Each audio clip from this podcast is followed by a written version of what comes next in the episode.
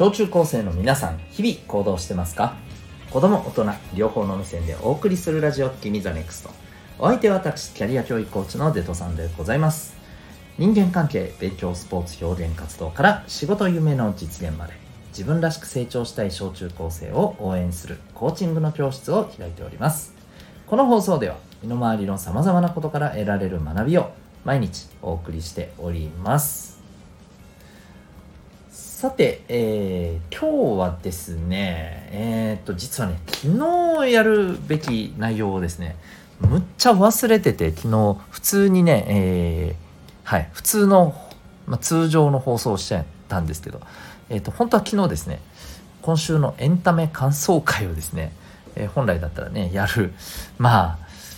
タイミングだったんですよね。思いっきりちょっとね、間違えちゃいました。というわけで、今日今週のエンタメ感想会ということでねちょっと一日遅れですけどさせていただけたらなというふうに思っております。でですね、えー、まあ、今回はですね、えー、何について話そうかなと思ったかというとですね、えー、まあ、新しくね始まりましたあの夏のアニメ。うん。これの中からちょっとですねお送りしていきたいなと思うんですけどえっ、とズバリですねこれ楽しみだなっていうのがですねえー、アニメとして再リメイク。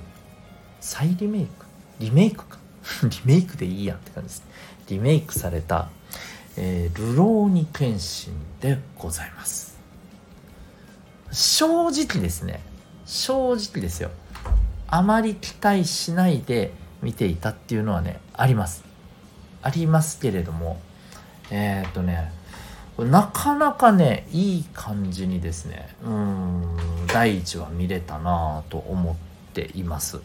はい。でまあ何がいいかっていうとですねまず一つはですね、まあ、これ当然っちゃ当然なんですけどもえっ、と絵ですね。絵がまずはねすごいいい。まあ、これは正直ね、あの、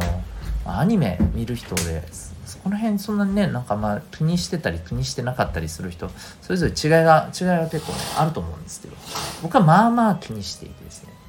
で、この映画、非常にまずね、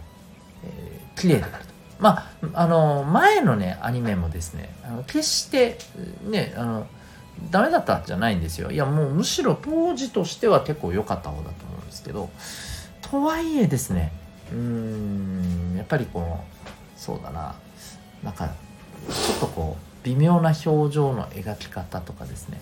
この辺りがねうんそうだなっていう感じだったんですよね。まあ、あのもともとの原作の漫画の絵が非常にですね細かいくて綺麗な絵だなという印象が非常にあるんでうん、まあ、これは本当にねいいなというふうにね感じておりました。うんでもう一つはですねえっ、ー、とそう声がね声がねいやまあ正直予想はしてたんだけどねでも予想以上にねしっくりくるのがこのあれですね主人公日村謙信の声ですね。あの斎藤、えー、相馬さんでしたかね。はい。そんな名前のねあの、えっと、声優さんがされていましてこの方一度ねあの別のアニメで主人公をやってるのをたまたまね見たことがあってえー、っとはい。そこでもねあなんかすごくいい声だなっていうふうに思っててだからあの実はこのねリメイクが発表された時に主人公の,、まあ、あの声優さんはということでね、えー、井の一番にねこう言われてたんだけどあこれは絶対合ってるかもって思ってたんですけどね。あの予想のはるか上を行く何て言うのかな。こういい感じのこのね、えー、しっくりくる、うん、いやそうそうこういう感じ。まああの前のねアニメのねえっ、ー、と謙信役の鈴風真由さんもね決してねあの全然決して悪くなかったし、まあ、当時で言うとねあのすごく良かった。本当に良かったんです。で、ね、でもねやっぱりそれをねさらにまあ個人的にはですよ。さらに上回るこの声のマッチング、うん、これが非常に良かった。というわけでですね。今後あのー、話の内容はねもうバリッバリに分かってるんですけどこの辺りのところを楽しみながら見て、えー、いけたらいいかななんてね思ったりしています。うん。ちなみにルローニケンシン知らない人絶対多いと思うんですよ小中高生の中。どうですかね？あ何それ。なんか聞いたことあるけどみたいな。うん。ね。まあなんか剣で戦うみたいな話みたいなね。剣で戦う話なんかいっぱいあるわっていう話なんですけど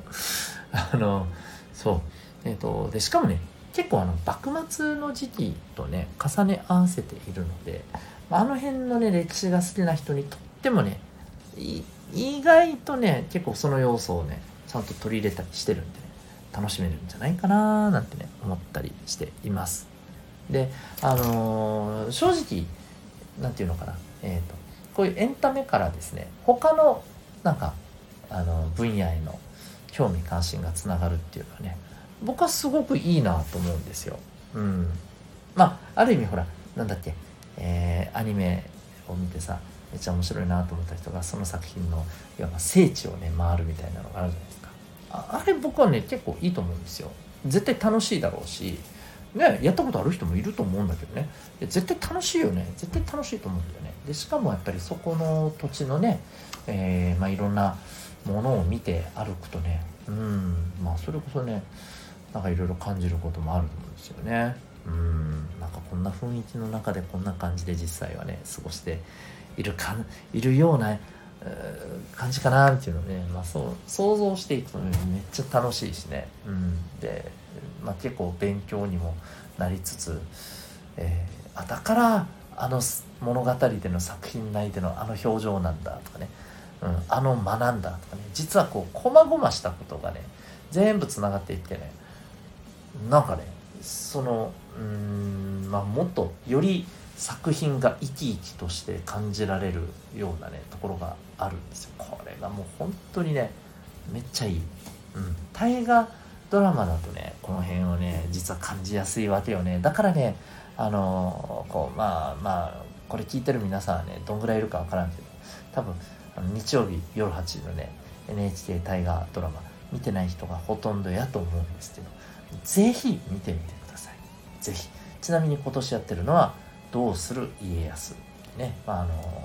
皆さんよーくご存知のねあの歴史の教科書にも登場している徳川家康さんの、まあ、お話だったりします。うんまあ、ぜひですねこの辺ねあのご自身でも見てもらってね、えー、ください。まあ、あのちなみに途中から見てもこれダメなんじゃんって思う人もいるかもしれないけどね大河ドラマ結構ねどのタイミングからね見てもね楽しめるような感じでうまく作っていると思います。うん、もちろんねあの見れなかった分はね後でね見る方法はいくらでもあると思いますのでね。この辺も踏まえてまあうん。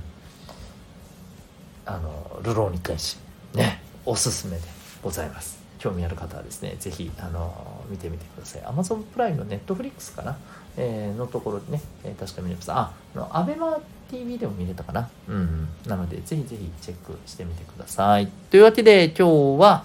えー、1日遅れになってしまいましたが今週のエンタメ感想会でございました。あなたは今日この放送を聞いてどんな行動を起こしますか？それではまた明日学び大きい一日を